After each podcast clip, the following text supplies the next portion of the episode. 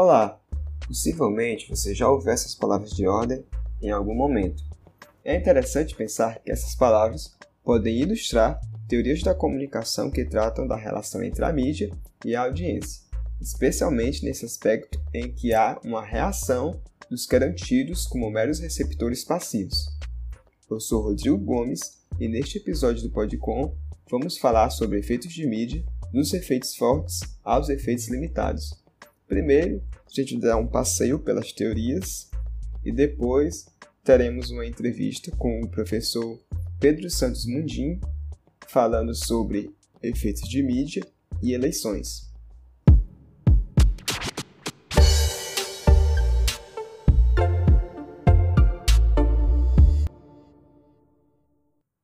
Há dois textos que abordam os efeitos de mídia de forma interessante. Teoria da Comunicação, Ideias, Escolas e Métodos, de Luiz Martino, e O Admirável Mundo das Notícias, Teorias e Métodos, de João Correia. Ambos os textos discorrem sobre a passagem dos efeitos fortes ou totais aos efeitos limitados, onde, inicialmente, acreditava-se no modelo hipodérmico de influência, no qual os efeitos da mídia eram muito potentes e que a recepção era bastante passiva no processo, num esquema estímulo-resposta. O expoente desse modelo é Laszlo. Vale dizer que isso foi uma atribuição que nunca foi adotada pelo próprio Laszlo. Foi uma pecha dada a ele por outros pesquisadores, esse lance de água hipodérmica e tal.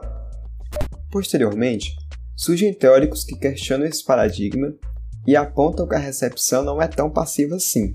Pelo contrário, ela é bastante ativa no processo e não é nem um pouco boba. Assim, constituem-se os efeitos limitados, onde a mídia não é mais vista como toda poderosa e que há sim movimentos por parte da audiência que podem rejeitar a mensagem, ou ser afetada de forma diferente do pretendido pela mídia. Dentre esses efeitos, cabe destacar a teoria do fluxo de duas etapas, pensada por Lazarsfeld, Burson e Gaudet, em meio ao contexto eleitoral americano dos anos 40. No livro The People's Choice, esses autores trabalham com a ideia de que a mensagem não vai diretamente da mídia para a recepção, e sim passa por relações interpessoais entre receptores que podem alterar e mesmo bloquear a ação dos meios de comunicação. Isso inaugura o paradigma dos efeitos limitados. Um agente importante nessa dinâmica é o líder de opinião, alguém que tem mais influência e alcance nessa relação receptor-receptor. Então, acontece deles acabarem mediando a comunicação entre a mídia e parte da audiência que está sob sua influência. Lazarsfeld e companhia concluíram que as ideias fluem muitas vezes da rádio e da imprensa para os líderes de opinião e destes para a população. Por isso, o nome fluxo de duas etapas. Outro texto interessante para pensar os efeitos de mídia é o artigo Cobertura da Imprensa e Eleições Presidenciais de 2006 Efeitos Realmente Limitados, de Pedro Mundim. O texto traz a questão da eleição do presidente Lula em 2006, especialmente o realinhamento das bases sociais do voto no petista e a influência midiática no processo. Com um amplo leque estatístico, Mundim discute sobre o impacto da cobertura negativa da mídia, no caso do mensalão, sobre a campanha de Lula, e como isso teve efeitos fortes em alguns e limitados em outros. Por fim, o autor explora essa diferença dos efeitos em diferentes parcelas da população e os possíveis motivos disso. E para conversar mais sobre efeitos de mídia, vamos agora para um bate-papo com o próprio Pedro Mundim. Aí, pessoal? Estou aqui com o professor Pedro Santos Mundim, formado em jornalismo pela PUC Minas, tem mestrado em comunicação social pela UFMG e doutorado em ciência política pelo IUPEG atual IESP-UERJ. Atualmente é pesquisador de pós-doc na UFBA e professor associado da UFG. Pedro Mundim tem experiência nas áreas de ciência política, metodologia de pesquisa em ciências sociais e em comunicação. Olá, professor Pedro. Fique à vontade. Oi, Rodrigo. Tudo bem? Tudo bem? É prazer estar aqui falando com você. E um abraço aí para quem vai estar nos ouvindo também. Beleza. É, eu vou começar com uma questão dupla. Como pensar a teoria dos efeitos de mídia nos dias de hoje, especialmente esse recorte dos efeitos fortes aos efeitos limitados, e como pensar o papel do líder de opinião atualmente? Bem, é, de um certo modo, quando a gente pega a, as, as, teorias de efeitos de mídia, né, do ponto de vista histórico, que você mencionou aí duas, dois conceitos né, que surgiram num, num, livro, de um certo modo, fundamental dos anos 1940, né, que é o People's Choice, do Paul Lazarsfeld e outros colaboradores, né, que deu origem para a teoria dos efeitos limitados. Né. Se você pegar algumas das que, dessas questões que o livro já abordava, e tentar fazer uma leitura longitudinal para ver se muita coisa mudou desde então para agora, a gente vai perceber o seguinte, que muita coisa de fato mudou, principalmente porque o, o ecossistema midiático é completamente diferente hoje da época em que o Lazarsfeld é, produziu essa pesquisa. Né? Na época que o Lazarsfeld produziu essa pesquisa, você não tinha nem televisão. Né? O grande meio de comunicação massivo da época era o rádio. E hoje em dia a gente tem redes sociais, é, aplicativos de troca de mensagem, enfim, é completamente diferente. Então, algumas coisas se modificaram, tá? pensando só do ponto de vista midiático aqui, e outras, de um certo modo, ah, permanecem, permanecem até hoje, claro que com as devidas ah, adequações né, no decorrer do tempo. Então, por exemplo, essa ideia dos efeitos limitados mesmo, a gente pode, inclusive, colocar ela em perspectiva. Por que, de onde surgiu, né? Se você pegar a história lá, essa premissa dos efeitos limitados. O Lazarsfeld, quando ele fez a pesquisa dele, ele estava num contexto de se uh, esperar que os efeitos midiáticos fossem fortes ou poderosos, né? Que a mídia tinha todo esse poder de manipulação de corações e mentes. E aí, quando ele foi fazer a pesquisa, o que ele percebeu é que não era isso, né?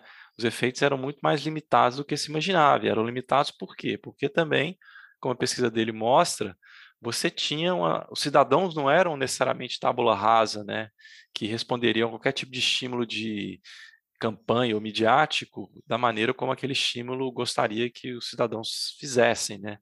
Então não é aquela coisa de vote republicano, eu irei votar republicano porque eu vi uma mensagem republicana, ou vote democrata porque eu vi uma, uma, uma mensagem democrata, ou recebi uma mensagem democrata na verdade era muito mais complexo, né? As pessoas se expunham aos meios de comunicação, à campanha, etc., recebiam as mensagens, mas naturalmente elas tinham histórias, tinham preferências, elas tinham o que o Lázaro chamava de predisposições políticas, e claro que aquilo ali fazia, um, estabelecia um processo de mediação entre a mensagem, né, o conteúdo da mensagem e o tipo de comportamento que ela queria gerar.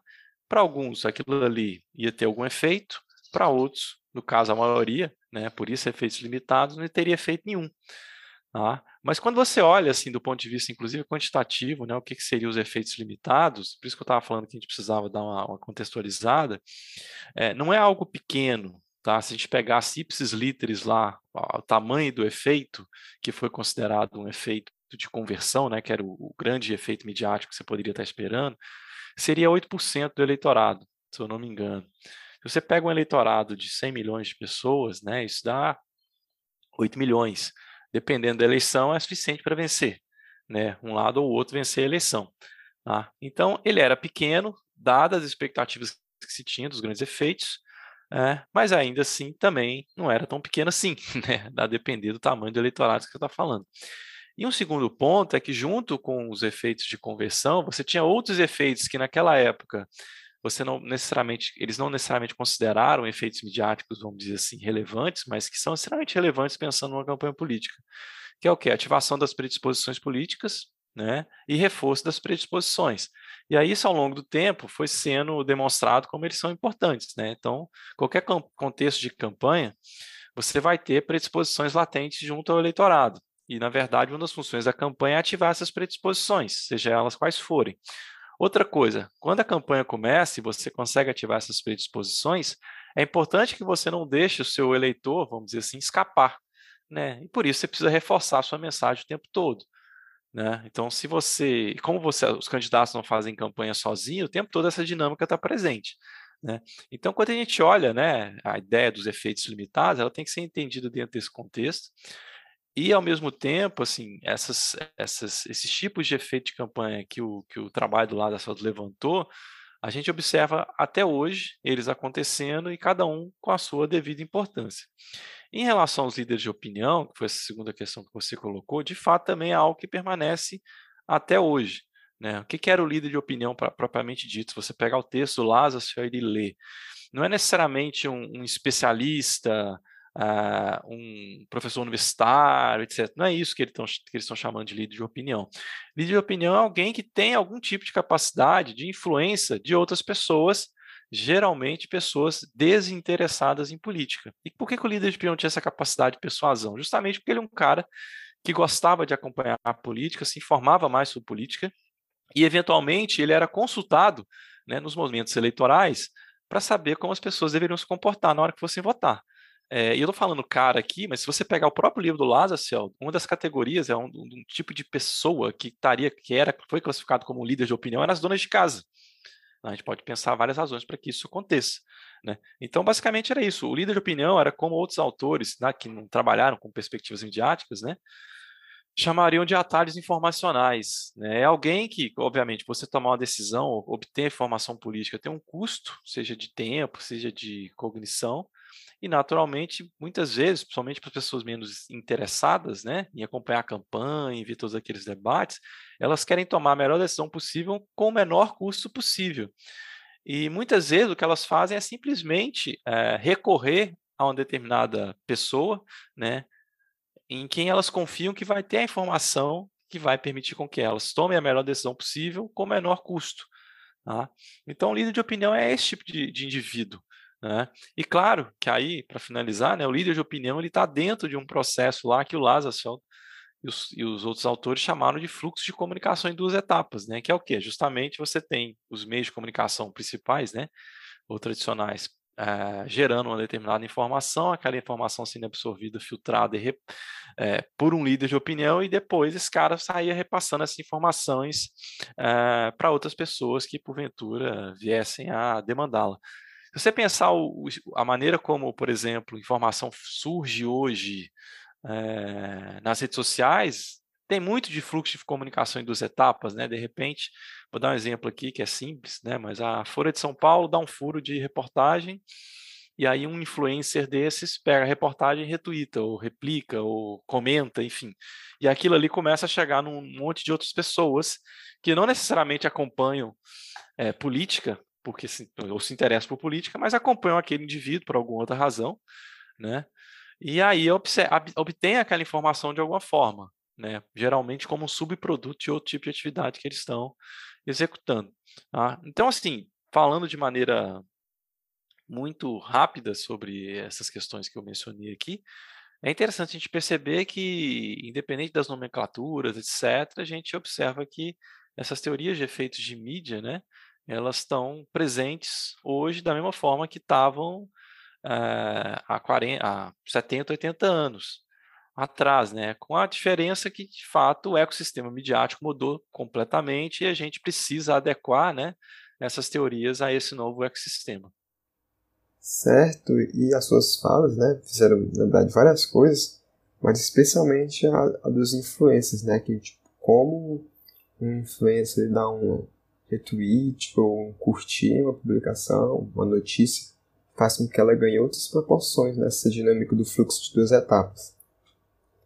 Indo agora para a próxima pergunta, eu gostaria de saber como se ouve a atuação da mídia nas eleições presidenciais de 2018. Então, essa pergunta aí é, tá ampla demais assim para responder assim de maneira tão, tão direta. Né? Como eu vejo a atuação da mídia, da, da mídia né? eu imagino que você está falando da imprensa, né? É, é, nas últimas eleições, tá? Ou então você esteja falando da imprensa, das redes sociais, enfim, porque mídia é uma coisa muito ampla para a gente pensar assim de maneira mais substantiva. Mas vamos lá, é, vamos pensar essas duas dimensões, né? Redes sociais e imprensa tradicional, ah, os grandes jornais, os grandes telejornais. É, eu particularmente, é, é difícil assim fazer um, um juízo de valor a respeito do, da maneira como elas se comportaram, sem ter dados objetivos sobre como foi a cobertura, tá? É claro que você tem alguns sites, alguns grupos de pesquisa que fazem isso, mas eu precisaria estar muito bem atualizado das informações que eles disponibilizaram inclusive ter tempo, ter tido tempo de fazer uma análise mais ah, substantiva dessas informações. Mas, olhando em retrospecto e fugindo um pouco desses, dessas análises, dessas leituras mais radicalizadas sobre papel e cobertura da imprensa em processos eleitorais, eu não acredito que ela tenha sido muito diferente dos anos anteriores. Tá? Então, você vai encontrar algum viés? Vai. Você vai encontrar veículos mais enviesados do que outro, outros? Vai mas nada que você possa afirmar assim que a democracia é, acabou, foi colocada completamente em risco por causa da cobertura política desses é, grandes veículos. Claro que eu sei que vai ter gente que vai defender isso a ferro e fogo, mas até onde eu consigo enxergar isso, esse tipo de afirmação é difícil conseguir é, sustentação com base em dados mais, ah, mais elaborados. Tá? A, a segunda questão que a gente pode pensar de a mídia, né, na, nas eleições de 2018, é, são as redes sociais, os aplicativos de troca de mensagem instantânea. E aí, de fato, eles tiveram um papel muito importante, principalmente para a vitória do, do presidente Jair Bolsonaro, mas não porque, vamos dizer assim, é, esses, essas, essas, porque uma, uma espécie de Cambridge Analytica atuou aqui no Brasil em 2018, mesmo porque já tinha passado, né, toda a treta que rolou com ela nos Estados Unidos na eleição do Trump, ou em outros escândalos no qual, no qual ela se envolveu. É, ou porque elas são defensoras do status quo, etc. Não é, não é isso. Na verdade, você tinha ali naquele momento um candidato que sabia melhor que os outros ah, isso acaba, acabou sendo acho que meio que inegável, com vários estudos que mostraram, utilizar dessas plataformas, dessas ferramentas para conseguir algum tipo de alavancagem eleitoral, e foi isso que ele conseguiu. Tá? Então, de fato, a, o Bolsonaro usou o WhatsApp, usou o Facebook, deve ter usado o YouTube e outras redes sociais que eventualmente você pode utilizar para fazer campanha ou aplicativo de troca de mensagens instantâneas, né? É, melhor do que os demais candidatos. Mas é claro que a gente tem que lembrar também que a mídia sozinha, ela não faz verão, né? Uma andorinha só não faz verão. Ela precisa de um contexto onde determinado tipo de mensagem vai ter uma receptividade maior. E era um contexto de fato em que não apenas a, uma candidatura como a do Bolsonaro estava favorecida por diversas razões, mas também quando a gente junta isso com a capacidade de uma máquina digital que a campanha dele tinha que as outras ainda não tinham, né?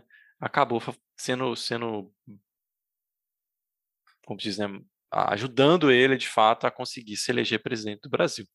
Ah, um cenário completamente diferente que a gente tem hoje, só para fazer uma, para finalizar fazendo essa ponte, é, em que, até onde eu acredito, né, e pude observar nas últimas eleições municipais, até assim diversos partidos e mesmo a esquerda, né, aprendeu a usar essas ferramentas, a se comunicar através delas, porque elas têm uma linguagem completamente diferente. Não basta apenas você querer imitar o que se fazia antes com a televisão, é, é outro tipo de linguagem. Se você não entender isso também, você ainda não vai poder se beneficiar daquele tipo de ferramenta comunicacional. E claro que é um contexto completamente diferente, né? A Bolsonaro hoje é teto de é um, é um telhado de vidro e no meu ponto de vista, é um telhado de vidro já completamente rachado e qualquer pedrinha que cai lá daqui a pouco vai quebrar completamente. Professor, agora eu vou colocar algumas entrevistas que eu gravei no mercado de São Sebastião, aqui em Fortaleza, que toca vários pontos que o senhor me falando, uhum. para a gente conversar sobre, certo? Tá certo. Olá, eu estou aqui no mercado de São Sebastião e eu vou aqui fazer algumas perguntas que tangem a temática dos efeitos de mídia. Eu estou aqui para começar com Paulo Sales, 53 anos, técnico em eletrônica. Bem, Paulo, eu gostaria de saber é, como você vê a atuação da mídia nas últimas eleições. Da mídia nas últimas eleições. É normal. Né? Só um pouco, é, digamos assim, fora do contexto da realidade, né? E você acha que a mídia influenciou nas eleições ou nem tanto? Qual mídia você fala? Mídia, o YouTube, redes sociais ou. Pode ser também.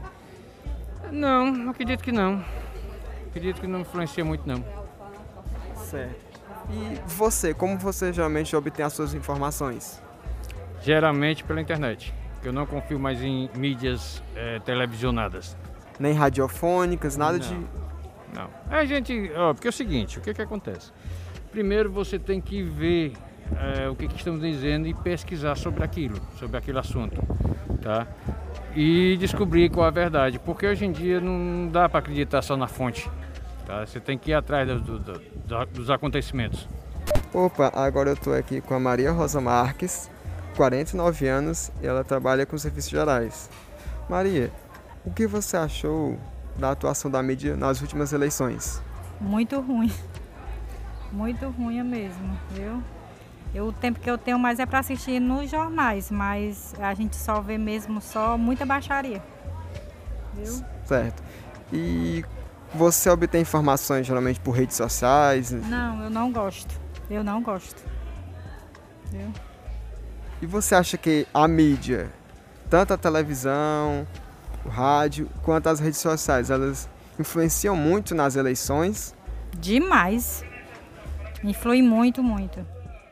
Bem, eu estou aqui com Diego Faustino, 31 anos, ele é operador de máquinas. Eu gostaria de saber, Diego, o que você achou da atuação da mídia nas últimas eleições? Rapaz, é porque eu não tenho acompanhado muito as, as mídias na, sobre as eleições. Não é uma coisa que eu não, não me influencia muito, porque pelo que eu vejo, o governo não está ajudando muito o Brasil, não, está favorecendo o Brasil.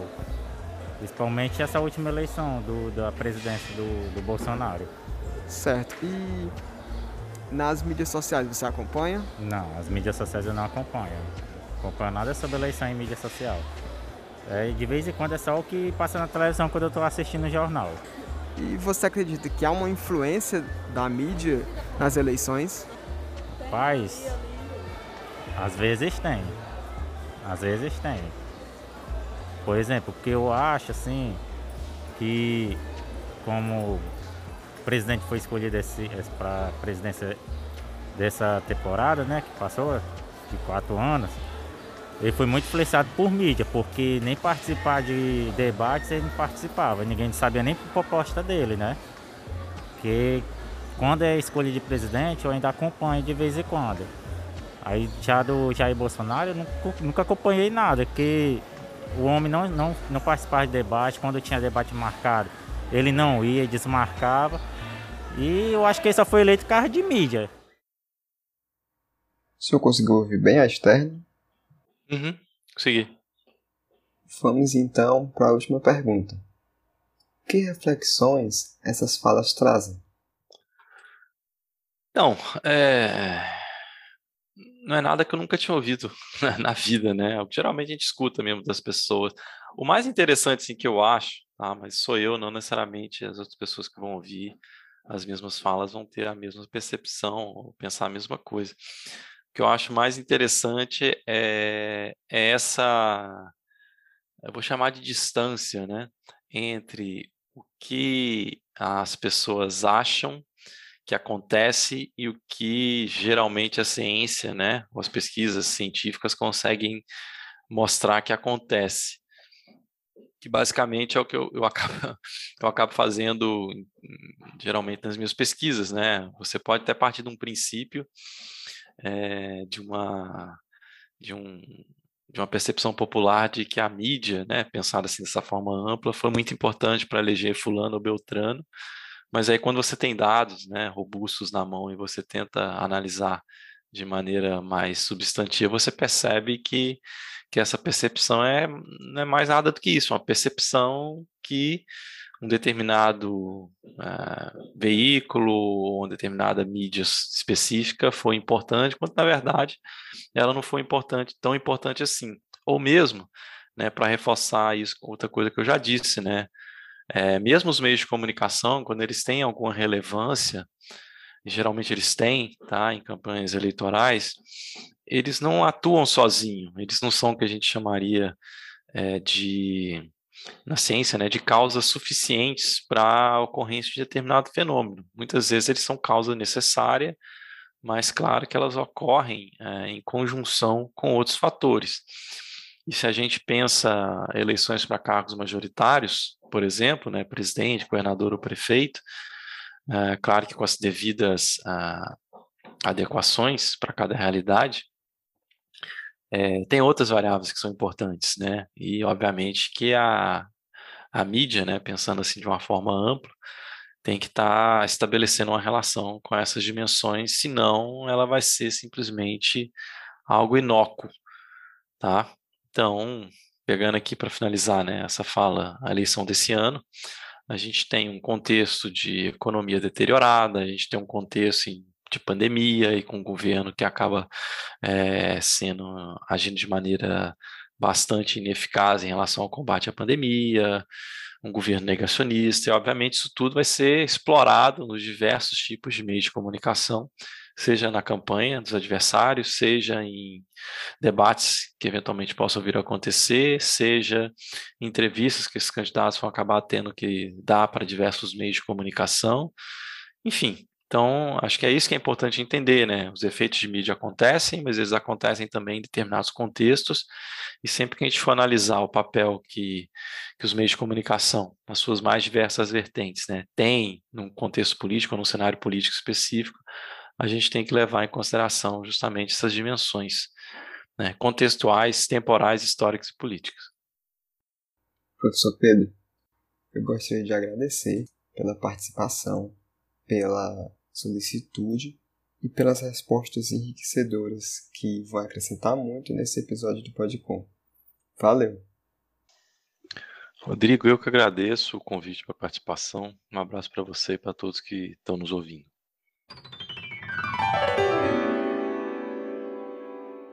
Você acabou de ouvir o episódio Efeitos de Mídia, dos efeitos fortes aos efeitos limitados, uma produção de Rodrigo Gomes para a disciplina de Teorias da Comunicação 1 do Instituto de Cultura e Arte da Universidade Federal do Ceará, sob a orientação do professor Diógenes Licarião. O podcast Podcom faz parte do projeto de extensão da UFC Divulgação Científica através de plataformas online, produzido por discentes da instituição e que tem por objetivo fazer a divulgação científica de qualidade. Agradecemos pela atenção e, caso tenha gostado, ajude a gente a divulgar o material passando esse episódio adiante. Pois até a próxima!